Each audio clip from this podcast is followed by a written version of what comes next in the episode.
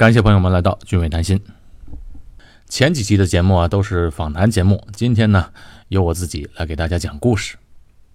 讲什么故事呢？哎，这个可不是新加坡的故事，这个故事啊发生在美国。二零零八年，一个毕业于麻省理工学院和哈佛大学的高材生，在一次偶然的机会，开始在互联网上教起了数学补习。哎，他录制了很多小视频。供大家免费学习，从此呢一发不可收拾。到目前为止，每年有一亿个学生通过他的教学受益。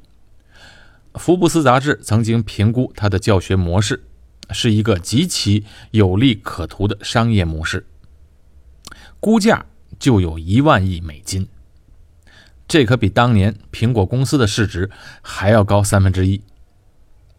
可是最重要的。是所有他的教学，他不收费，全部免费。这对于许多穷苦人家的孩子啊，没有钱请家教的家庭是一个福音。说到这里，很多听众估计都猜到了。对了，这个人就是创办了可汗学院的萨尔曼·可汗。今天呢，我们就讲一讲他的故事。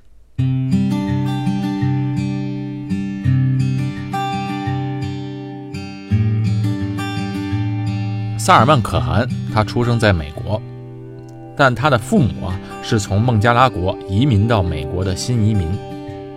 从小他就在美国路易斯安那州长大。每个人呢都有自己的强项，他也不例外。他是个数学天才，通过自己的努力考上了美国麻省理工学院，四年读完了数学、计算机科学，拿了两个本科学位。后来呢还上了哈佛学院读了一个硕士学位。可汗在读书期间，他呢就有一个小侄女叫纳迪亚。二零零四年的时候啊，他在新奥尔良上七年级，数学成绩一直不好，就要求可汗给他辅导。而对于当时二十八岁的可汗来说，数学啊是他的强项，他在麻省理工学院的专业之一就是数学。可两个人啊在不同的城市，那怎么教学呢？哎，当时呢。可汗就想到了通过互联网教纳迪亚学数学。那时候，你想，二零零四年的时候，网络还不是很发达的时候。我记得我刚开始用邮箱的时候，也大概就是在两千零二到两千零三年的时候。可汗在那个时候呢，他呢做了这个教学之后呢，讲的生动有趣，概念呢又特别清晰，他侄女的数学成绩，哎，提高非常的快。很快，他的朋友就知道了。也让可汗给孩子辅导数学。那经过可汗辅导的孩子呢，数学成绩都直线上升。我们说可汗是个数学天才或者是科学天才，但其实呢，我觉得他还是一个教学天才。自己有学问，但能把这个学问教给别人，把别人教会了，这个我觉得更是一门学问。美国人的数学成绩啊，不是说都不好。但呢，普遍上是不好的。你比如你上街去买个东西或者叫个外卖，啊，假如这个东西是十六块八，那你给他二十块钱，他找钱啊得算半天，怎么都算不过来。我有时在想，可能是给小费给惯了，那给二十块钱不用找了嘛，所以呢就不经常算。反过来呢，也可能是这个反正也算不清楚，那 keep the change，那就当小费给了算了。在辅导的过程中，可汗就发现，这一对一的辅导效率太低，还不如做成视频放到互联网上，让大家看这视频学习。结果呢，回到家他就躲进了衣柜，把自己关起来，拿起摄像头开始录制视频。他的视频呢非常生动。他能在十分钟内把一个数学概念讲完，那在互联网上呢就引起了很大的关注，结果一发不可收拾。他把自己啊关在这个衣柜里啊，录制了整整一年的视频，从小学数学到高中的微积分，再到大学的高等数学，哎，通通讲了个遍，一共录制了四千八百个视频。哎，请注意啊，到这个时候。可汗可还没有想赚钱的事情，所以他的出发点很单纯，就是为了帮助人。哎，这个就是一个人所站的高度的不同，所以他后来获得成功也是巨大的。这些视频在互联网上获得了极大的关注，点击率就接近五亿，那时候统计就共有四千八百万人观看了。视频呢获得了成功，可汗于是果断的在两千零九年的时候辞职，专心的在家制作视频。哎，所以你看，想成功啊，果断辞职也很重要。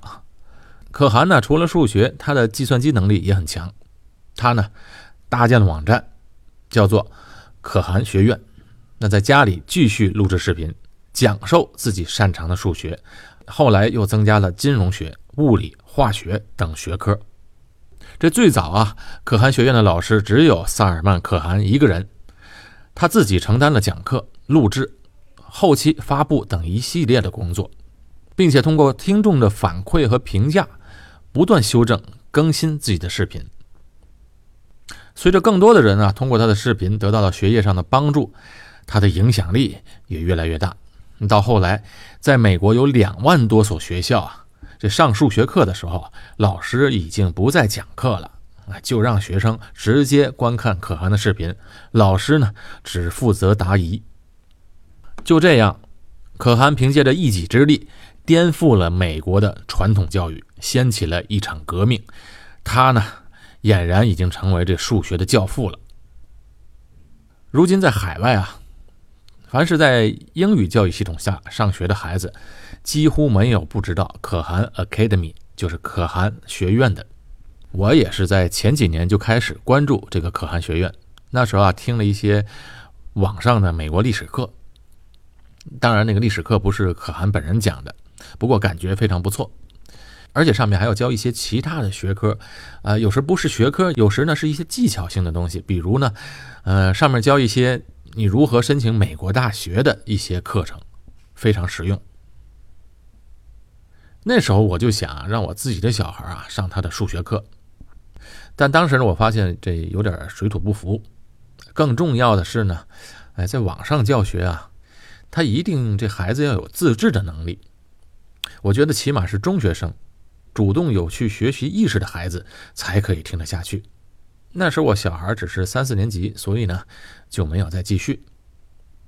隔了好几年，最近我偶然登录到这可汗学院，发现现在呢开始有中文界面了。哎，这倒是个好消息。我建议啊，所有想出国留学的学生一定要去这个网站看一看。当然，我把这个网站的地址的链接也会贴在呃公众号音频的下面。如果这个故事啊仅仅到这里。哎，可汗取得了巨大的成功，发掘了他人生的金矿，开创了无穷的商业机会。那么，这么一个故事，那可就显不出可汗的伟大了。俊伟谈心的节目在喜马拉雅、蜻蜓、YouTube 的平台都有持续更新，请大家也关注俊伟谈心的公众号，因为在公众号里面啊，除了音频节目外，也有一些关于新加坡的信息在持续更新。他伟大在哪儿呢？哎，这个人真了不起。他的视频获得成功后，很多的风险投资机构找到他，就希望注资成立公司，把课程变现，改成收费课程。只要这么做，可汗可以立马成为坐拥十亿美元的富豪。这在一般人的眼里，甭说十亿了，几千万就卖了。但是呢，这个萨尔万可汗，哎，他真的就拒绝了。拒绝的原因是，他就不要把它变成收费的课程。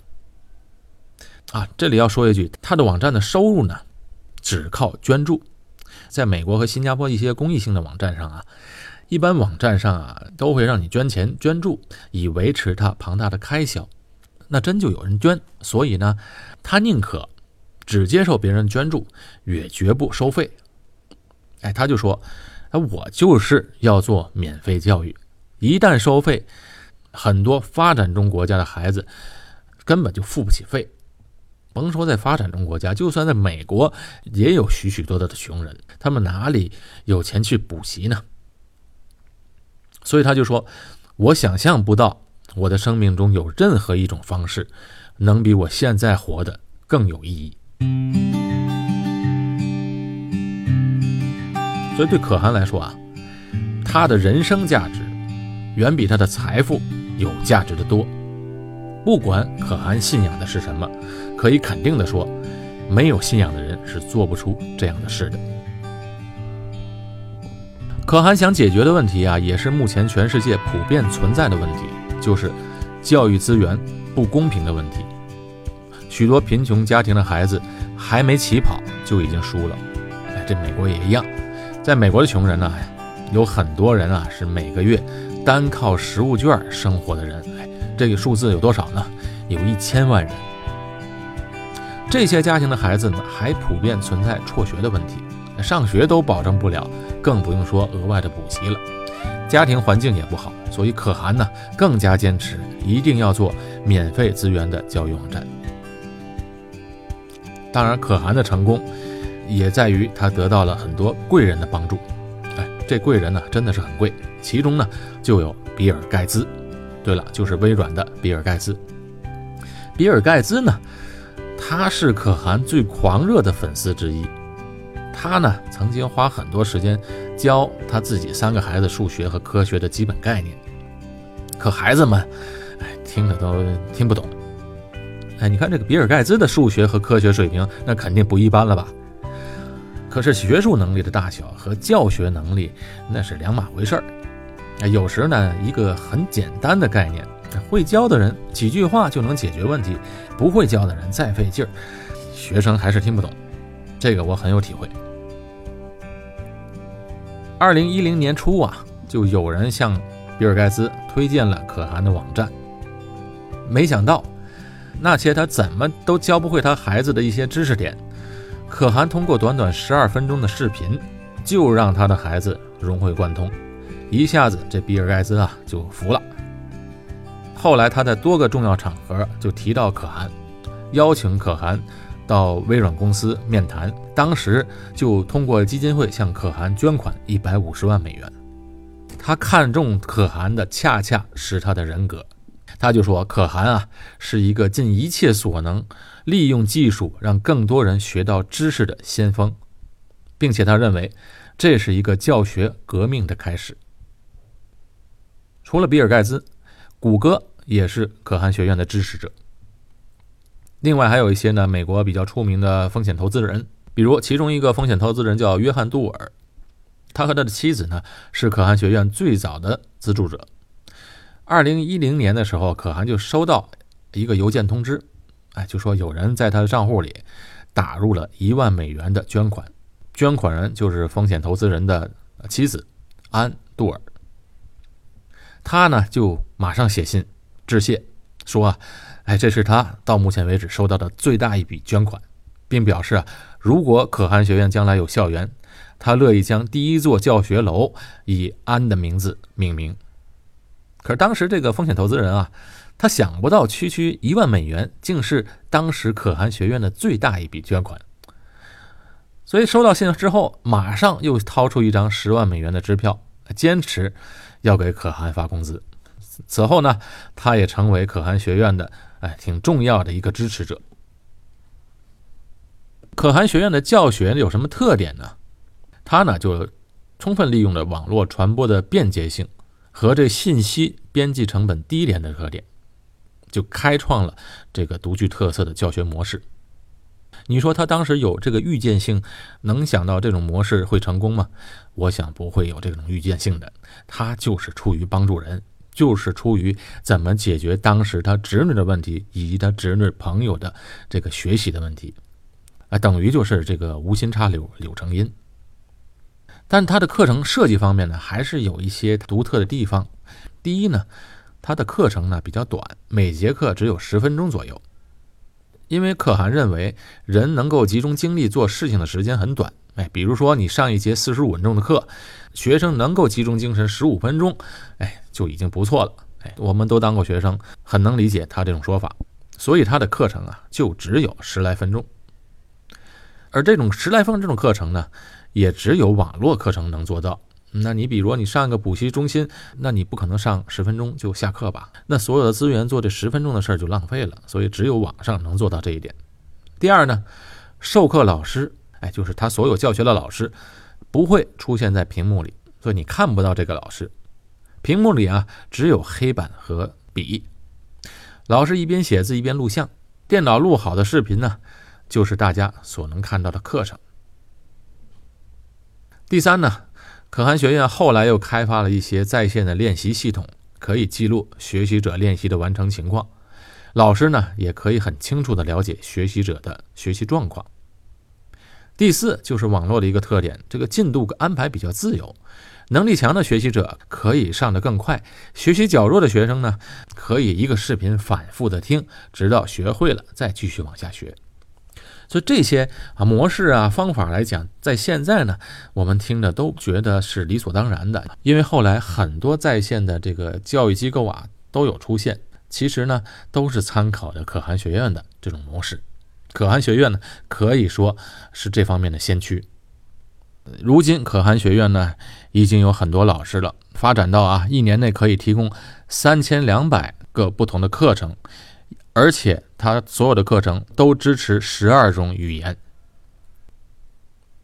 不过话又说回来啊，网络教学再好，我觉得也不可能啊替代传统的教学，因为老师学生面对面的教学啊，永远都不可能被替代的。